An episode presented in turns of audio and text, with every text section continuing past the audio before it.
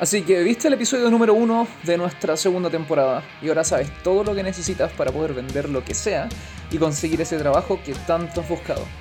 ¡Excelente! Entonces ya estás nadando en ventas y trabajando en el mejor trabajo que jamás has tenido. Eh, ¿no? Pero ¿cómo? Si ya sabéis todo lo que tienes que saber.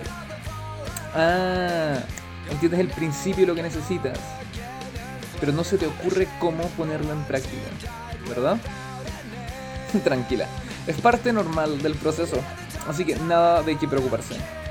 Porque en este Site B pondremos en práctica todo lo que aprendiste en el Site A de nuestro primer episodio. Así que prepárense. Tengan a mano cuaderno, agenda Hello Kitty, iPad o celular y un lápiz. Y no olviden sus helechos del amor. Aquí empieza otro episodio de Success Theory.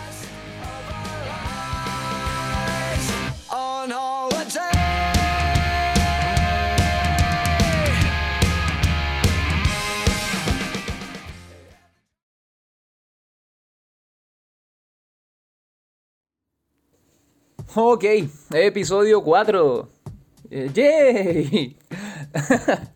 ok, voy a iniciar por agradecer a todos los videntes y escuchas por la ex- excelente recepción que esta temporada ha tenido.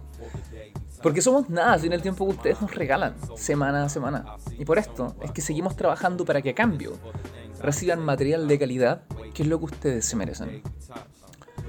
Y habiendo dicho esto, Originalmente este Side B iba a tener imágenes, pero la verdad es que he estado tapadísimo en trabajo y para qué andar con weas, el tiempo no me alcanzó. Así que este episodio será en el nuevo formato estándar. Y bueno, hablemos de posicionamiento.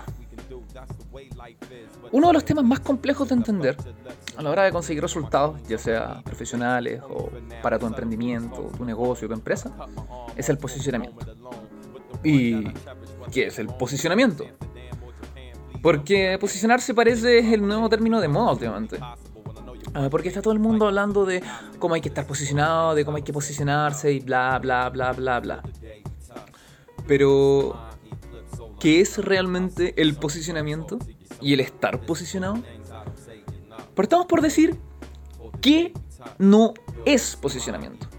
Para empezar, posicionamiento no es estar o estar presente, ya sea estar en Facebook, Twitter o la red social que sea. Estar posicionado no es estar en los eventos en el que todo el mundo está. Y definitivamente no es aparecer en todos lados, ya sea por publicidad o el medio que sea. Así que, Rappi, que tenga que soportar tu insufrible publicidad cada vez que abro un fucking video de YouTube, no va a ayudar a mejorar la mierda de opinión que tengo de ti. Estar en todos lados, invadiendo mi espacio, definitivamente no es bueno para tu marca y a todo nivel no es estar posicionado. Así que, loco, en serio, sal de mi vida empresa de la concha de tu madre, porque me tenéis chato. ok, estar posicionado es estar presente en la mente de tu audiencia, comunidad y clientes. Del modo en que tú necesitas estar presente. Para que ellos te elijan en vez de al del lado. Dicho de otro modo, si yo soy Coca-Cola, estar adecuadamente posicionado no es que todo el mundo sepa que existo. Si la primera cosa que les viene a su mente cuando piensan en mi marca es que Coca-Cola es veneno. Eso sería un ejemplo de muy mal posicionamiento, mm, como el que Rappi ha generado conmigo. Pero, si lo que yo pienso cuando alguien dice Coca-Cola es algo como delicioso, refrescante, me imagino las burbujitas, eh, ese, mágico ardor en la garganta, y, de paso me transporto al mágico recuerdo de todas las hermosas piscolas que me he hecho en mi vida. El resultado es que me dan ganas de tomarme una Coca-Cola. Y si alguien me pregunta mi opinión acerca de la Coca-Cola, mi respuesta va a ser, es la wea más hermosa que existe en el mundo. Y esto, gente, esto es el posicionamiento. Y bueno, con esto hemos llegado al final de este episodio. Nos vemos en la próxima. Hasta luego. ¡Los pillé!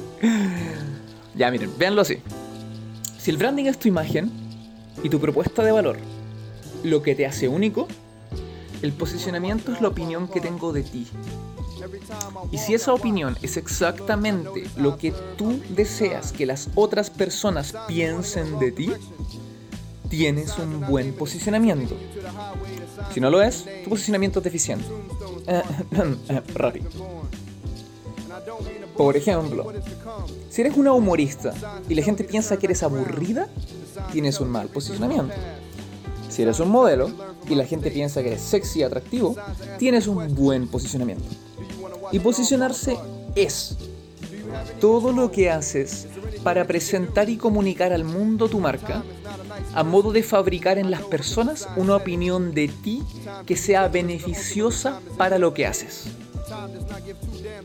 Ejemplos de las disciplinas que se utilizan para esto son la publicidad, las campañas de medios y contenidos, las estrategias de ejecución de marketing, el PR y en resumen, todo lo que resulte en mostrar tu marca al mundo. Volvamos a la analogía de la fiesta. Llegas a la fiesta. La ropa que utilizas, cómo te comportas, tu tono de voz, eso es tu branding. Aquello que te hace ser tú. Por ejemplo, el simpático, el pesado, el entretenido, eso es tu propuesta de valor. ¿Cómo muestras al mundo tus cualidades para que estas personas sepan que eres el gracioso o el pesado? Es el cómo te posicionas. Entonces, si eres el pesado, pero lo muestras siendo súper amable con todo el mundo, frente a una pantalla gigante donde todo el mundo puede verte, claramente no estáis haciendo un buen trabajo en proyectar a las personas la imagen que deseas tengan de ti. Y el resultado de la opinión que las personas tienen de ti, es decir, cómo te definan, cómo se refieren a ti, cómo te describen, eso es tu posicionamiento. ¿Quedó claro? Y ahora, ¿por qué esto es importante en tu vida? ¿Por qué debes saberlo? Bueno, míralo del siguiente modo. Y aquí es donde la hueá se pone interesante. Por defecto, cada ítem de los cuatro pilares de la venta tiene un 25% de importancia a la hora de conseguir los resultados que estáis buscando.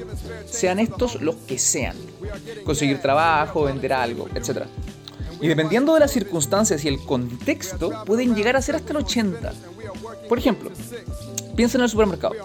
Estás frente a dos postres, uno soprole y otro column. Los dos valen lo mismo. Los dos son suspiros limeños. Los dos tienen 250 gramos. ¿Cuál elegí? En esta situación, la imagen, es decir, tu branding, puede resultar en ser entre un 50% a un 70% del resultado de tu éxito en que el comprador elija tu postre y no el de la competencia. En este caso, el mensaje, que tan bien, es decir, que tan bien comunicas el valor que me entregas, puede variar entre un 30 a un 70%. Nota, este es un escenario imaginario y solo con fines expositivos. Porque si de antemano sabéis de la existencia de Column y Soprole, ya tenéis una opinión de estas marcas. Y esa opinión es su nivel de posicionamiento contigo. Y esto empieza a entrar en juego influyendo en tu decisión. Y bueno, creo que ahora ya se entiende cómo funciona la ecuación. El asunto es, y de modo muy simple, puedes tener una excelente imagen. Puedes tener inmensas cantidades de valor para entregar al mundo. Pero si nadie lo ve, ¿de qué te sirve? Si nadie sabe que existes, ¿de qué sirve? O si nadie sabe que existes, o mejor dicho, si saben que existes, pero si fallas en comunicarlo, el resultado sigue siendo el mismo. ¿Se acuerdan del ejemplo en el primer episodio de ese amigo que cuando lo conociste por primera vez te cayó mal? Bueno, es lo mismo cuando estáis buscando trabajo. Tienes todo para el puesto, pero no comunicaste lo que la otra persona necesitaba saber. O no lo comunicaste de la forma correcta. O no lo hiciste por el canal adecuado. El resultado, te perdiste el trabajo. No vendiste tu producto. Eligieron al de al lado en vez de elegirte a ti y tu negocio quebró. Y habiendo dicho esto, ¿te imagináis que existiera una fórmula mágica para poder asegurar que podáis posicionarte siempre y de la manera correcta y así conseguir los resultados que necesitáis? Bueno, no te imagines más porque existe. Sí, existe. Se llama marketing. y viene de la mano de agencias o profesionales que como yo, por la módica suma de unos cuantos palitos te podemos ayudar. Así que es tu día de suerte. Y pucha, Lucas, si no tengo ese dinero, ¿qué hago? bueno, sigue viendo ST y cuéntales a tus amigos, a tu familia, a tu perrito y a tu helecho del amor de ST y diles que lo vean. Porque en caso que no te hayáis dado cuenta, ST es gratis. Así que ayuda a mantenerlo así. Si te gusta este capítulo, suscríbete a nuestro canal, dale like a este video, compártelo y déjanos tus comentarios. ST existe gracias a ti. Es tu ayuda la que lo mantiene vivo y gratuito. Así que danos una manito. Significa el mundo para nosotros. Entonces, ¿cómo utilizo el posicionamiento, Lucas? Bueno, ahora te lo voy a explicar. Como ya te dije, posicionarte es la opinión que otros tienen de ti, que resulta en que te elijan para lo que sea que hagas. Y para esto, debes ser capaz de presentarte del modo que genere en mí una opinión que luego sea coherente con el valor que entregas y que me haga sentido además con el envase en el que lo presentas. Ya que en cada paso en que falles en generar la apropiada coherencia entre cada pilar de la venta, generáis ruido. Y ese ruido se traduce en desconfianza y entre más desconfianza, mayor es el riesgo. Y entre más riesgo, mayores son tus posibilidades de fallar. Y por esto, es que el CD en letra Arial, tamaño 12, es el camino que la gran mayoría termina eligiendo. Porque es seguro, es fácil. Porque matando toda tu individualidad y siendo otro pepito más del montón, minimizáis las chances de generar ruido. Pero al mismo tiempo que matas todas tus chances de generar distinción y entregar valor. Dejando por tanto el éxito de tu proceso a la suerte. Así que te invito a posicionarte y a hacerlo bien. Y para esto necesitas hacer lo siguiente. Paso número uno. Definir tu categoría. Esto es básicamente lo que te permite saber qué hashtags poner en tu Instagram. Definir tu categoría parte con saber qué eres y en dónde lo clasificas. Mejor dicho, en dónde clasificas. ¿Eres un artículo de oficina? ¿Eres un tazón de cereal? ¿Eres un juguete de generación de estímulos para la zona de la ingle? ¿Eres fucking Rob Schneider? ¿Qué eres? Y una vez que lo tengáis claro, define todos los escenarios en los cuales lo que eres es utilizado, es parte de o tiene una relación con y tendrás el detalle de tu categoría. Y esta información luego alimentará las respuestas de todos los otros puntos. Por ejemplo, fútbol, que es un deporte. ¿Y a qué categorías pertenece? A deporte, entrenamiento, juego, mundial, competencia, eh, etc. Si se te complica, imagina qué hashtags le serían coherentes si esto fuera una publicación en Instagram y se te va a hacer mucho más fácil. ¿Ok? Paso número 2. Identificar a tu público objetivo y a tus clientes. Es decir, definir a aquellas personas que van a estar interesadas en lo que ofreces y por qué van a estar interesadas. Y nota, tu público no son tus clientes. Tu público es quien te cree. Y que puede, nota, resultar en convertirse en tu cliente. Pero su principal fin es el actuar como tus referidores, el más potente asset de venta que existe. Y por esto es que todas las empresas que saben cómo moverse en el mundo, como Coca-Cola, Apple, no se enfocan en generar clientes, se enfocan en construir comunidades. Tu comunidad son personas que, como te creen, te van a recomendar con quienes sí serán tus clientes. Y esto se llama traspaso de confianza. Y es por esto que si tu amigo trabaja en la empresa a la que estás postulando y está súper bien valorado en esa empresa y te recomienda de la forma adecuada, tus chances de victoria aumentan automáticamente hasta un 60%. Explicado muy simple, es la razón de por qué las celebridades y ahora influencers hacen publicidad. Paso de confianza. Le creo a esta persona. Por lo tanto, si esta persona usa esta marca, esta marca me debería gustar. Le creo a esta persona. Por lo tanto, si me recomienda a este candidato, esta persona debe ser igual de buena que él. Por ejemplo, eres el G. Lograste posicionarte en mí como la marca de televisores más genial del mercado. Y yo soy el conocedor de tecnología de mi grupo de amigos. Entonces, si un amigo quiere comprarse una TV nueva, me va a preguntar a mí. ¿Y qué le diré? Cómprate un OLED LG. Eh, si el G está escuchando esto, eh, denme dinero.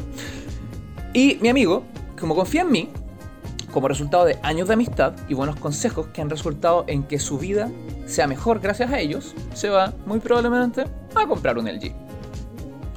Y da lo mismo que Sony o Panasonic o la marca que sea, digan que tienen los mejores TVs. Y a menos que esas marcas hayan ganado de mi amigo más confianza de la que él tiene en mí, mi amigo va a elegir hacer caso a mi consejo. Y es así como volvemos a lo dicho en el primer capítulo. La venta es el resultado de una relación donde existe confianza. Paso número 3. Define quiénes no son tu público objetivo. Ten esto claro. No podéis tener una marca que le agrade a todo el mundo. Define de antemano quiénes no son para ti. Para que no perdáis tiempo tratando de llegar a estas personas. Esto es clave. Esto te permite saber si esa empresa es un buen match para ti. Si es bueno hacer negocios con esta persona. Si es bueno tener a esta empresa de cliente. Créeme, te ahorrará más de lo que te puedes imaginar. Y una vez que tienes claro tu categoría, tu público y quienes no son tu público, debes determinar cómo vas a dirigirte a ellos. ¿Cómo vas a hablarles? ¿Qué les vas a comunicar? ¿De qué modo? Etcétera. Y aquí es donde todo lo que has definido en los pasos 1, 2 y 3 hay que sumarle tu creatividad. Y para esto utilizarás tu categoría para determinar de qué se habla en estos canales. ¿Cuáles son los temas? ¿Qué espera el público de estos tópicos? Esto te dará el puntapié inicial para tu contenido, ya seas una persona o una marca. Ahora puedes buscar referentes, gente que ya hizo lo que tú deseas hacer y que te puede ahorrar años de ensayo y error, que ellos ya hicieron por ti. Y como dice Tony Robbins, comprimir el tiempo. Lograr lo que otros lograron en 10 años en uno. Es de este modo que puedes afinar el cómo presentarte, qué decir, cómo decirlo, etc. ¿Short y polera o camisa y pantalón? Y a esto le vas a sumar el paso número 4, que te permitirá afinar aún más cada lección que tomes. Y estos son tus puntos de diferencia, de paridad y los esperados por tu público. Los primeros son los que ayudan a la gente a comprender más rápido qué y quién eres, pero bajo sus propios términos. Por ejemplo, McDonald's Café. Es como Starbucks, pero eh, más barato. El segundo, los puntos de diferencia. Son aquellos que te hacen especial, diferente, único. Son básicamente los puntos definidos en tu propuesta de valor. Tengo algo que el del lado no tiene. Sé algo que el del lado no sabe. Etc. Por ejemplo, la Xbox versión digital. Como no tiene lector de discos, es más barata. Pero no se pueden jugar juegos físicos. Luego están los puntos esperados por el público. Es decir, ¿qué espera tu público que tengas por defecto motivo de ser lo que sea que eres? Por ejemplo, si quieres vender batidoras, la gente claramente espera que tus batidoras procesen la comida. De lo contrario, sería un fucking jarro con un fucking motor que no hace ni una hueá. Y esto genera dos escenarios. Uno, no cumples con los puntos esperados y esto genera debilidades. Y dos, cumples con estos puntos esperados y esto genera fortalezas. Y esto nos lleva al paso número 5, tus fortalezas y debilidades. Pero tranquilo, que no existen las debilidades si es que logras justificarlas. Y es aquí donde tu propuesta de valor entra en juego. Volvamos a la Xbox versión digital. que no tenga lector, para unos, es una debilidad y comprarán la Xbox con lector. Mientras que para otros es una fortaleza y comprarán la versión digital. ¿Y puedo compensar las debilidades? Claro que sí. Por eso es que el precio es lo menos que importa a la hora de una venta. Soy más caro. Porque este sistema te genera resultados más rápido. Somos más caros. Porque el servicio es mejor. Soy más caro, pero porque no soy para todo el mundo. Soy para gente refinada. Y al revés, funciona igual. No es de tan buena calidad, pero es súper barato. Básicamente, cristal, escudo y Baker. Y esta es la clave de por qué cobrar, sea, cobrar más barato jamás es la respuesta. Tip. Uno de los mejores puntos de paridad es negar a la competencia. Por ejemplo, PlayStation. No somos para quienes les gusta Xbox. Corta. Dicho de otro modo, dejar en claro para quién no eres. Esto, entre muchas otras cosas, hace sentir especial a tu público. Y con esto tienen la clave de cómo posicionarse. 1. Definan qué son y cuáles son las categorías a las que pertenecen. 2. Definan su público objetivo. 3. Definan para quienes no son. 4. Definan sus puntos de paridad, de diferencia y los esperados por su público. 5. Definan sus fortalezas y debilidades y argumenten las debilidades a modo de convertirlas en fortalezas. Y para finalizar, ahora determinen cómo dónde y qué van a comunicarle al mundo de todo esto que han descubierto de ustedes mismos y su marca. Para que éste se entere de quiénes son y se en su mente la imagen que sirva mejor a su propósito. Y esto, queridas amigas y amigos, es su estrategia de marketing. Me voy a hacer un Instagram o un Twitter. Voy a subir una o dos fotos al día. Eh, ¿Cómo voy a comunicar mi valor? ¿Cómo voy a hablar de mí? ¿Seré formal, informal, casual? ¿Videos o fotos? Etcétera, etcétera, etcétera.